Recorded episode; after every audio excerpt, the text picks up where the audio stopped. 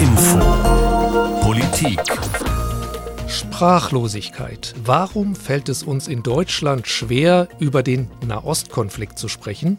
Gar nicht so einfach, so ein Kommentar in dieser angespannten Zeit. Finde ich die richtigen Worte? Kann das missverstanden werden? Fragen, die auch mich als Nahost-Korrespondenten umtreiben.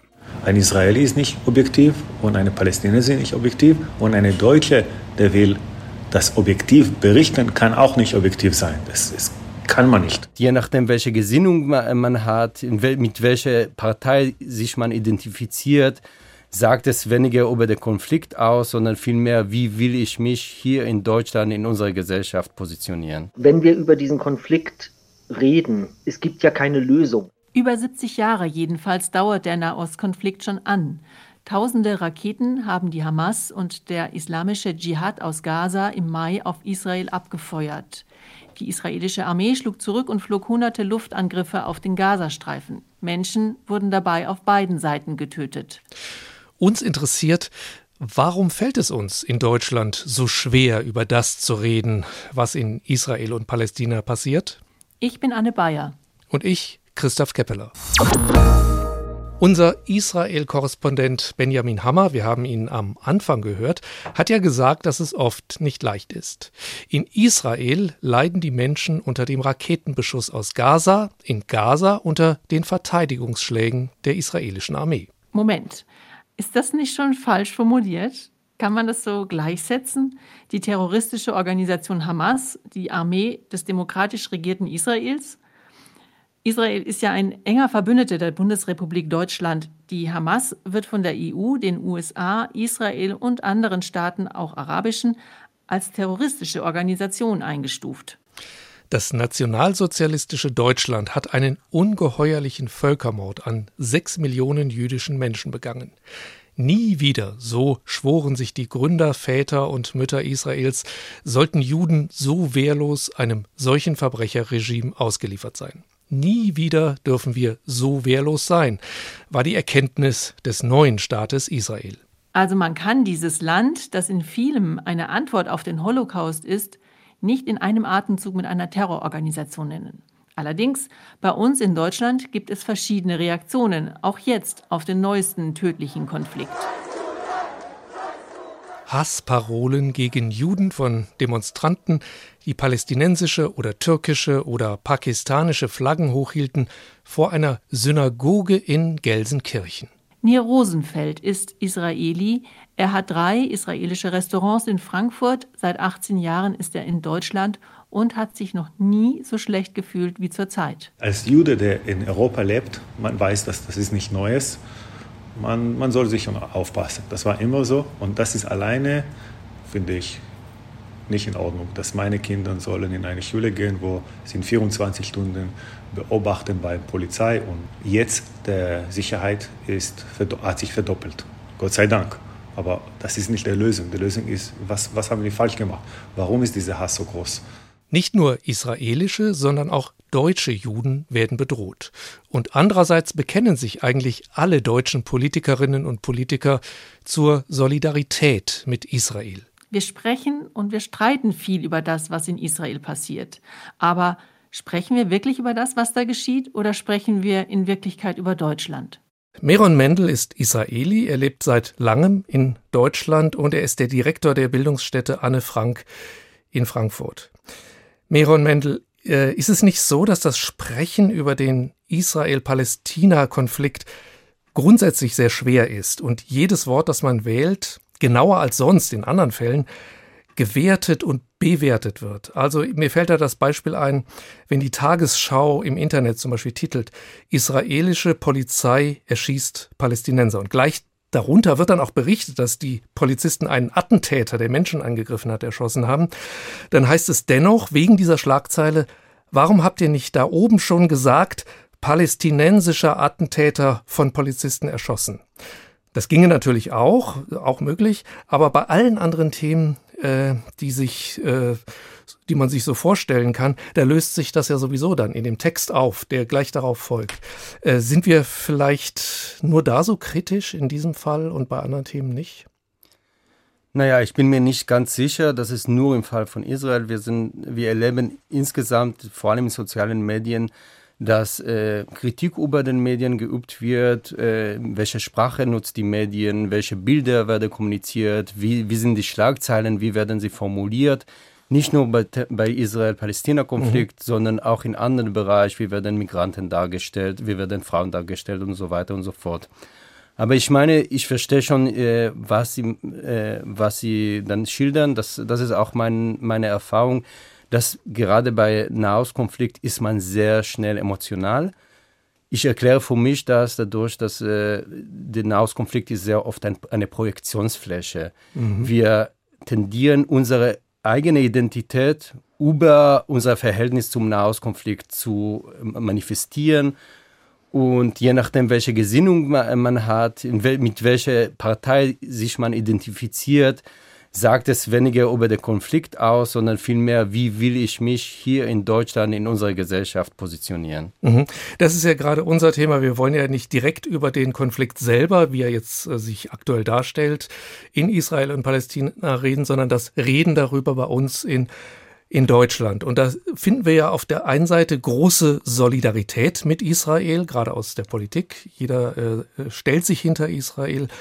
Ähm, auf der anderen Seite haben wir natürlich auch einen oft bedrückend wirkenden Antisemitismus bei pro-palästinensischen Demonstrationen. Wie wirken denn auf Sie diese Reaktionen in Deutschland auf den Konflikt in dem Land, aus dem Sie ja auch stammen, äh, dessen Bürger Sie auch sind? Ja, Sie haben jetzt gerade geschrieben, diese Diskrepanz zwischen die, die Politik, die eine ganz klare Bekenntnis und Solidarität mit Israel zeigt, und große Teile der Bevölkerung, die eine andere Meinung haben, äh, nämlich eine große Kritik vor allem auf die Politik Israels dann äußern. Das ist erstmal nicht Antisemitismus. Ähm, da, wir müssen an, einfach da hier gut dann äh, trennen und sagen, wenn Menschen hier der, äh, sich mit dem Zustand der, der Palästinenser identifizieren und, und sympathisieren, das ist eine absolute legitime Position. Und äh, es wäre auch gut, wenn die Politik mal mehr Gehör verschafft für diese Stimmen aus der Gesellschaft, egal ob sie von äh, Alteingesessenen oder, äh, oder von Zugewanderten sind. Mhm. Zum anderen äh, ist natürlich die, die Pflicht der Politik, ganz klar äh, Grenzen zu setzen. Wenn solche Kritik äh, oder Sympathie mit den Palästinensern schnell zu, zu Judenhass äh, ausufert. Wenn Wie es in Gelsenkirchen zum Beispiel war, da wurde dann, wurden dann wirklich sehr judenfeindliche Parolen gerufen. Also nicht nur in Gelsenkirchen, ich war am Samstag auch hier auf der Hauptwache in Frankfurt mhm. und äh, habe ich sehr viele Plakate gesehen und Aufrufe, wo Israel äh, mit Nazi verglichen wurde, äh, Kindermörder und viele anderes, die äh, solche Parolen, die sehr stark auf antisemitische Narrative rekurrieren. Mhm. Ähm, wie erklären Sie sich das denn, diese sehr emotionalen Reaktionen auf beiden Seiten? Warum diskutiert man bei uns so darüber? Äh, ist das äh, bei uns anders oder vergleichbar mit dem, wie man in Israel selber, in dem Land, wo diese Konflikte ja wirklich ausgetragen werden, äh, darüber redet und debattiert? Also zum einen der Vergleich soll es nicht mit Israel sein, sondern mit, vielleicht mit anderen westlichen Wel äh, Ländern. Mhm. Und wir nehmen in den letzten Tagen auch wahr, dass nicht nur in Gelsenkirchen oder in Berlin, sondern auch in London und Toronto und viele anderen äh, Länder äh, solche Demonstrationen gibt. Äh, wir, wir stellen fest, dass die palästinensische Sache eine Art von ein äh, identitätsstiftender Moment für viele muslimische, migrantisierte junge Männer vor allem ist, die äh, zwar sehr wenig über die, die, Geschichte und die Zustände im Nahost äh, wissen, aber irgendwie sich zusammengeschweißt fühlen durch die Identifikation mit Palästina. Mhm. Also Meron Mendel meint, dass nicht alle Demonstrationen gegen das Vorgehen Israels antisemitisch sind, allerdings viele dann doch. Riyad Ottmann ist äh, Nahostreferent der Organisation Medico International in Berlin. Er hat selbst schon in Ramallah, also im Westjordanland, gearbeitet. Auch ihn habe ich gefragt, wie er die verschiedenen Reaktionen in Deutschland wahrnimmt. Ich würde hier zwischen der offiziellen Reaktion unserer Regierung und der aus Teilen der Gesellschaft unterscheiden. Ich habe auch über die Vorfälle vor Synagogen in Bonn und Münster gelesen. Ich habe auch das Video aus Gelsenkirchen gesehen, in dem zu sehen war, wie antisemitische Parolen skandiert wurden. Das ist natürlich beides inakzeptabel. Vermutlich wurden auch bei vielen anderen Protesten der letzten Tage, ich sag mal, von einzelnen Gruppen oder Personen ebenfalls fragwürdige, nicht unbedingt antisemitische, vermutlich auch antisemitische Slogans gerufen. Ich kann mich da tatsächlich aus eigener Beobachtung natürlich nicht über alle Demonstrationen äußern. Ich war allerdings auf zweien, beide in Berlin-Neukölln. Eine davon gemeinsam von Jüdinnen und Juden beziehungsweise Israelis und PalästinenserInnen organisiert. Ich war auch auf der großen Demonstration am Samstag, das heißt äh, nicht, nicht die, die am Hermannplatz losging, äh, wo es, denke ich, auch zu äh, Auseinandersetzungen zwischen Polizei und Demonstrantinnen kam, sondern die, die vom Oranienplatz losging. Ich sag mal so, ich fasse zusammen, das waren eher äh, säkulare, progressive Kräfte. Auch äh, aus der äh, Kurdistan-Solidarität waren da Leute dabei. Und da hat die Mehrheit der Anwesenden friedlich für ein Ende von Gewalt, Besatzung und Siedlungspolitik demonstriert. Und mein Eindruck ist, dass in den Medien vor allen Dingen der Fokus jetzt auf bestimmte Gruppen gelegt wird in der Berichterstattung, die sich in inakzeptabler Weise äußern. Das mhm. heißt aber nicht, dass die gesamte Demonstration antisemitisch war, wie ich das in den letzten Tagen viel gelesen habe. Die Anliegen, Siedlungspolitik und eine asymmetrische Kriegsführung zu beenden, sind völlig legitime Anliegen. Es gibt auch pro-palästinensische Anliegen, die nicht einfach als antisemitisch abgelehnt werden dürfen, meint Riyad Ottmann. Aber vor einer Synagoge in Deutschland gegen Juden demonstrieren, das geht für ihn gar nicht. Das ist ein grundverkehrter Umgang mit dem Thema. Das ist ein, äh, ich sag mal, in Teilen tatsächlich antisemitischer Umgang mit dem Thema. Nun, nun, kann man natürlich, äh, nun können wir natürlich beobachten, dass es auch vom Zentralrat der Juden oder von anderen Organisationen, die sich, äh, die, die jüdisch sind und sich äh, Israel verbunden fühlen, wird man vermutlich auch vergebens auf ein kritisches Wort gegenüber der Politik der Regierung Netanyahu warten. Das ist schon auch klar. Allerdings legitimiert das nicht, dass Jüdinnen und Juden verantwortlich gemacht werden für Handlungen, die der israelische Staat begeht. Für uns in Deutschland ist natürlich auch bedeutsam, was wir über die Medien aus Israel erfahren. Auch von unserem Kollegen in Tel Aviv, Tim Assmann. Tim, du bist unser ARD-Korrespondent in Tel Aviv zusammen mit deinem Kollegen Benjamin Hammer. Den haben wir schon zu Beginn gehört. Da sagte er so etwas wie, schwer es ihm fällt, das, was in Israel geschieht, zu kommentieren. Warum fällt ihm das denn so schwer? Äh, seid ihr als deutsche Journalisten, die aus Israel berichten, irgendwie befangen? Was ist das, was euch dabei so schwer fällt, möglicherweise? Nein, befangen sind wir nicht. Aber natürlich haben wir immer im Hinterkopf, äh, dass wir deutsche Journalisten sind. Wir sind deutsche Korrespondenten in Israel, im jüdischen Staat. Und natürlich ist uns die Geschichte bewusst. Und ist uns auch bewusst, dass man dass man sehr sorgsam damit umgehen muss und gleichzeitig, und das widerspricht sich natürlich nicht, wollen wir hier ausgewogen berichten. Und wir berichten eben über einen Konflikt zwischen Israelis und Palästinensern, der ja auch unter anderem dadurch gekennzeichnet ist, dass die eine Seite die andere Seite besetzt. Die israelische Besatzung im Westjordanland zum Beispiel.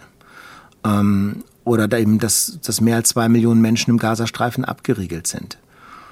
Und die Wahrnehmung, die, die wir hier machen und die sicherlich auch schon andere Kolleginnen und Kollegen vor uns gemacht haben, ist eben, dass in Deutschland, und das finde ich manchmal sehr bedauerlich, ähm, sehr viele schon ein sehr klares Bild von diesem Konflikt haben und nicht bereit sind für Grautöne, sondern sagen, also alle wissen irgendwie, wer schuld und wer, wer schuld ist und wer nicht schuld ist. Und ähm, mhm wenn dann die Berichterstattung die, die eigene Meinung, die man natürlich für absolut richtig hält und die man nicht hinterfragt haben möchte, wenn die Berichterstattung diese Meinung nicht wiedergibt, dann ist man automatisch der Meinung, der Berichterstatter macht hier alles falsch. Und Kommentare beinhalten natürlich, dass man eine Meinung hat. Und da sind die Reaktionen, auf die wir stoßen, teilweise schon ziemlich heftig. Was für Reaktionen bekommt ihr denn da zu hören aus Deutschland auch? Kritik oder also Lob ich nehme oder jetzt beides? Also wenn ich jetzt mal zum Beispiel aus, also eigentlich erreicht uns äh, vielleicht mal aus dem Kollegenkreis Lob oder aber ganz selten wirklich von ähm, von Hörerinnen und Hörern zum Beispiel, sondern da äußern sich eigentlich nur die, äh, die nicht zufrieden sind mit unserer Berichterstattung. Ähm, das sind jetzt auch keine Massen, aber das ist natürlich so. Wenn man zufrieden ist, dann, dann schreibt man eher nicht. Und wenn man unzufrieden ist, dann schreibt man eher schon. Das ist jetzt auch keine Besonderheit in diesem Konflikt. Aber man hat manchmal schon das Gefühl, man kann es irgendwie niemandem da so recht machen in dem Sinne. Das ist auch nicht meine Aufgabe, aber man ist dann schon verwundert. Also ich nehme so ein Beispiel. In dieser Woche habe ich einen, einen Artikel äh, oder einen Beitrag gemacht, der dann als Artikel eben auch auf tagesschau.de stand. Und dann bekam ich wirklich auf H genau den gleichen Artikel, zwei Rückmeldungen. In der einen äh, wurde geschrieben, es sei unerträglich, wie einseitig die ARD und speziell der Korrespondent Assmann auf Seiten Israels stünde. Mhm. Und äh, die zweite Rückmeldung war, ähm, dieser Artikel sei wirklich eindeutig und auch in allen Punkten antisemitisch. Da merkt man, es ist nicht leicht als Korrespondent äh, aus Israel und den palästinensischen Gebieten zu berichten. Ja, es gibt auch die umgekehrte Perspektive von Israelis auf Deutschland. Roy Brisman ist ein israelischer DJ. Er wohnt seit einigen Jahren mit seiner Familie in Berlin. Aber ausgerechnet jetzt war er zu Besuch in Tel Aviv und hat den Raketenbeschuss durch die Hamas erlebt. Er hat aus den Nachrichten in Israel, aber auch in Facebook-Gruppen von Israelis in Berlin von antisemitischen Demonstrationen in Berlin erfahren. It seems that it's very this demonstration is very violent and to be honest, uh, a bit scary diese Demonstrationen scheinen sehr gewalttätig zu sein, angsteinflößend. Und nach Berlin zurückzukommen und Gott bewahre, dort Antisemitismus oder Hass zu begegnen, weil ich jüdisch bin, über 70 Jahre nach dem Weltkrieg, wäre sehr, sehr traurig. Viele Leute ergreifen Partei, ohne die Lage in Israel zu kennen. Wenn ich könnte, würde ich Sie einladen, ein, zwei, drei Tage hier zu verbringen, wo die Raketen seit Jahren herunterfallen. Und vielleicht würden Sie Ihren Blick verändern auf diesen nie endenden Konflikt. Aber seid versichert, ich und die meisten Israelis wollen Frieden für uns und unsere Familien. Das ist das, was wir am meisten wollen. But rest assured that me and let's say most of Israel will want peace. That's the, that's the thing we want the most for us, for our children and so on. Die deutschen Reaktionen nimmt man auch in Israel wahr, das hat uns Tim Assmann bestätigt. Also, wenn dann demonstriert wird und da werden israelische Fahnen verbrannt, ähm, dann wird das hier natürlich als Bestätigung der Wahrnehmung gesehen, dass es in Europa zunehmend starke antisemitische Tendenzen gibt. Und über sowas wird hier selbstverständlich berichtet. Und wie ist es zum Beispiel in Gaza? Interessiert man sich dort auch dafür, wie man in Deutschland reagiert? Ja, Tim Assmann sagt, dass Deutschland von den Palästinensern als befreundetes Land gesehen werde. Es gibt deutsche Schulen, manch einer war zum Studium in Deutschland, es gibt deutsche Entwicklungshilfe. Was aber eben auch bekannt, bewusst ist und worauf man auch als deutscher Journalist angesprochen wird, ist eben Deutschlands Haltung in großer Solidarität zu Israel und das finden die Leute natürlich nicht so gut, weil sie sagen, wir sind doch hier die Besetzten, wir sind, denen, sind die, denen Unrecht angetan wird. Ähm, und sie können das nicht verstehen, warum Deutschland eben hier eine klare Haltung hat und äh, die in, bei den Palästinensern eben so gesehen wird, dass Israel einseitig unterstützt wird. Aber wie sollte man damit in Deutschland umgehen? Auch auf Seiten derer, die zum Beispiel enge Beziehungen nach Gaza oder andere palästinensische Gebiete haben? Riyad Ottmann von Medico International, der ja auch schon in Ramallah selbst gearbeitet hat, meint, wenn wir über diesen Konflikt reden, für den es ja keine, es, es gibt ja keine Lösung. Also die Vertreibungen 1948 sind geschehen. Es werden sicherlich nicht alle Geflüchteten zurückkommen können. Also es gibt keine Lösung. Man muss irgendeine Regelung finden.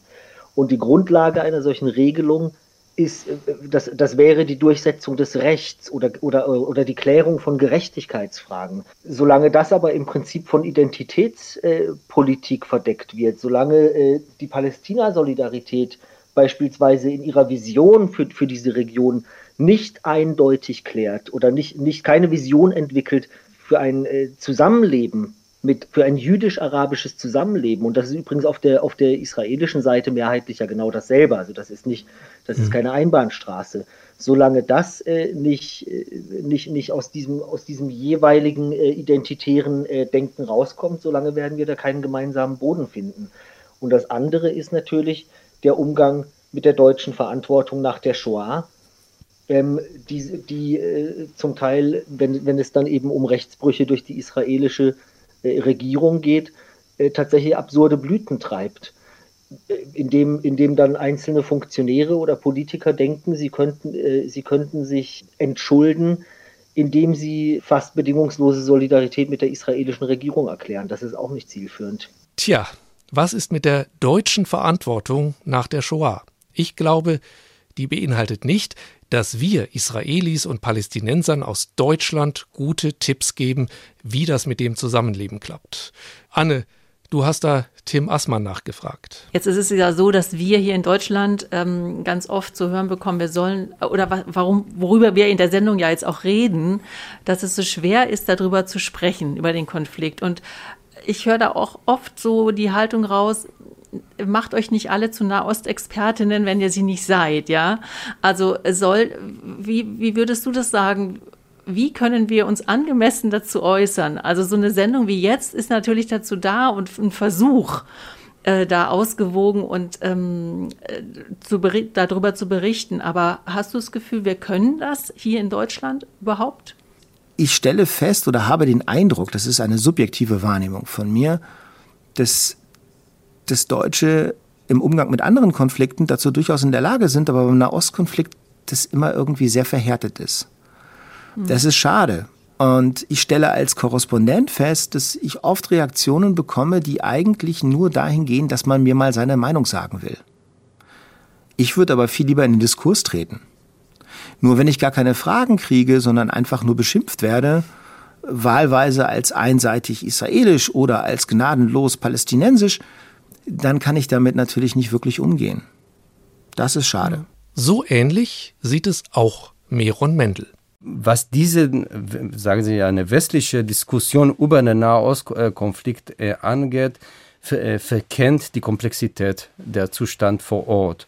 Äh, es wird ganz schnell so eine Art von Fußballstadion-Mentalität zwischen die Pro-Palästina-Mannschaft und die Pro-Israel-Mannschaft mhm. gepöbelt und gar nicht weder die Zwischentöne und vor allem, was ich vor allem vermisse, ist die Unterscheidung, Unterscheidung innerhalb der israelischen Gesellschaft und innerhalb der palästinensischen Gesellschaft zwischen den die Kräfte, die die Eskalation vorantreiben, die den Konflikt äh, suchen und die Kräfte, die versuchen, äh, für Verständigung, für Versöhnung zu arbeiten. Wir, wir haben in den letzten Tage komplett äh, übersehen, was für äh, Demonstrationen in Israel gab, wo äh, jüdische Israelis und Araber zusammenstanden und vor Frieden, Frieden aufgerufen haben, wenn sie gesagt haben, wir weigern uns, Feinde zu sein.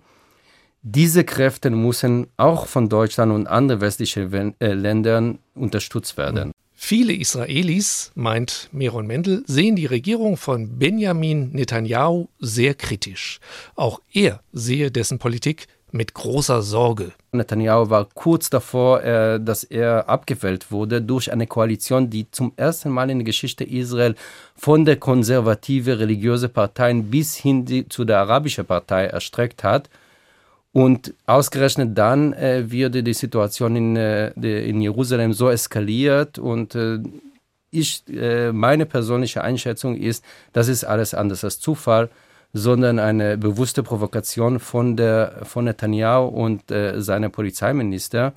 Dann tue ich mir schwer, dass, äh, dass die deutsche Politik so stark diese Netanyahu-Politik auch wenn es ist nicht so gemeint, aber diese Politik auch unterstützt. Wir müssen in klaren Worten, äh, das, das ist meine, meine persönliche mhm. Meinung, äh, eine, äh, eine Unterscheidung äh, treffen zwischen der Unterstützung der Zivilbevölkerung in Israel, die unschuldig von äh, Raketen betroffen werden, und eine Politik, eine Regierung, der äh, zum großen Teil auch problematisch ist.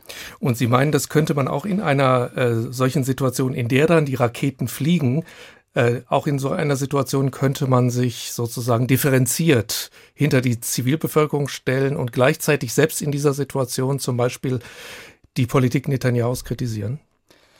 Ja, vor allem äh, denke ich, dass die, äh, die Israel-Flaggen überall äh, auf, äh, auf äh, Land, äh, Landtage und in, auf Rathäuser nicht besonders helfen, weder um die, um die Identifikation hier in Deutschland zu verschaffen, noch um die, die friedliche Kräfte in Nahost zu unterstützen. Mhm. Also wir brauchen andere Signale aus der Politik, weniger Symbolpolitik, vielmehr klare Worte, die an die, an die Bevölkerung vor Ort gerichtet sind, an die arabische und jüdische Bevölkerung vor Ort zugleich. Können wir in Deutschland vernünftig, menschlich, ohne Hass diskutieren, ohne gleich zu denken, oh, da ist jemand pro-palästinensisch oder sogar antisemitisch? Ist das in Deutschland besonders schwierig? Ja, das passiert, äh, aber viel zu selten, dass solche Gespräche stattfinden. Es passiert in meinem persönlichen Umfeld, es passiert jetzt gerade auch mit Ihnen. äh, da, da, dafür braucht man aber zwei Voraussetzungen, äh, Voraussetzungen erfüllen. Also einmal, wir müssen verstehen, dass äh, wir von hier diesen Konflikt im Nahost nicht lösen können. Es ist viel zu festgefahren. Da gibt es äh, einfach äh, so viele historische und aktuelle Komplikationen. Das lässt sich von aus Europa vielleicht unterstützen, aber es wird nicht von hier gelöst. Und zum anderen, äh, wir müssen auch äh, feststellen, dass wir, da, da, äh, wir hier erstmal unabhängig von, äh, von der Situation im Nahost miteinander zurechtkommen sollen. Muslime, Juden, Christen und alle anderen dass äh, da, äh, die Sympathien oder Empathien zu einer bestimmten Konfliktpartei im Nahosten soll uns nicht versperren, das zusammen oder zerstören unser Zusammenleben hier in der äh, in der multikulturelle, diverse Gesellschaft in Deutschland. Also, zusammengefasst. Was haben wir von Tim Assmann, Meron Mendel und Riyad Ottmann gehört? Differenzierter über den Konflikt in Israel und Palästina reden, aber nicht tolerant sein gegenüber Antisemitismus, durchaus aber auch die israelische Regierung, gerade die jetzige von Benjamin Netanyahu, kritisch sehen. Meron Mendel jedenfalls sieht ihn so. Den Konflikt nicht schwarz-weiß nehmen ihn nicht als Projektionsfläche nehmen. Das heißt, nicht über Israel reden, aber in Wirklichkeit deutsche Kämpfe in Anführungsstrichen ausfechten, weil wir sowieso viel zu wenig über den Konflikt wissen, eben die Grautöne sehen. Und deshalb vielleicht bei uns weder zu pathetische Bekenntnisse zu Israel und dessen Existenzrecht, das sollte ja sowieso eine Selbstverständlichkeit sein, aber auf der anderen Seite natürlich auf gar keinen Fall antisemitische Propaganda und Hetze in Demonstrationen dulden, die gegen die Politik Israels gehen. Und vielleicht unsere Auseinandersetzungen in Deutschland, von denen innerhalb Israels und zwischen Israel und Palästina trennen. Meron Mendel meint da ja, der Nahostkonflikt sei sowieso so kompliziert und ja, eigentlich unlösbar. Anne, weißt du, was ich glaube? Ja, sag. Das, worüber wir gesprochen haben, sind wir in Deutschland sprachlos gegenüber dem, was im Nahen Osten passiert? Dazu haben wir sehr viel Kluges gehört. Aber damit ist das Thema nicht erledigt. Über Israel und Palästina zu sprechen, wird weiter immer zu hohen Emotionen führen, denke ich. Zu Wut oder Pathos, zu Empathie oder Hass. Ja, das glaube ich auch. Aber schön wäre es, wenn man darüber wie über vieles andere übrigens auch sachlich reden könnte. Bei diesem Thema glaube ich allerdings, bleibt das wahrscheinlich auch in Zukunft eher ein frommer Wunsch. Das war HR Infopolitik. Wir haben über die Sprachlosigkeit in Deutschland gesprochen, die uns oft beim Nahostkonflikt befällt. Von uns beiden gibt es noch einen anderen aktuellen Podcast zur Geschichte Israels und den Hintergründen des Konflikts. Und es gibt auch ein HR Info das Interview mit Konrad Greilich, einem Hessen, den die Liebe nach Israel geführt hat und der die Angst im Bunker während des Raketenhagels in Tel Aviv miterlebt hat. Die gibt es alle und diesen hier auch als Podcast bei Spotify in der ARD Audiothek und auch auf unserer Website. Einfach nach HR Info Politik suchen. Wir sind Anne Bayer und Christoph Keppeler.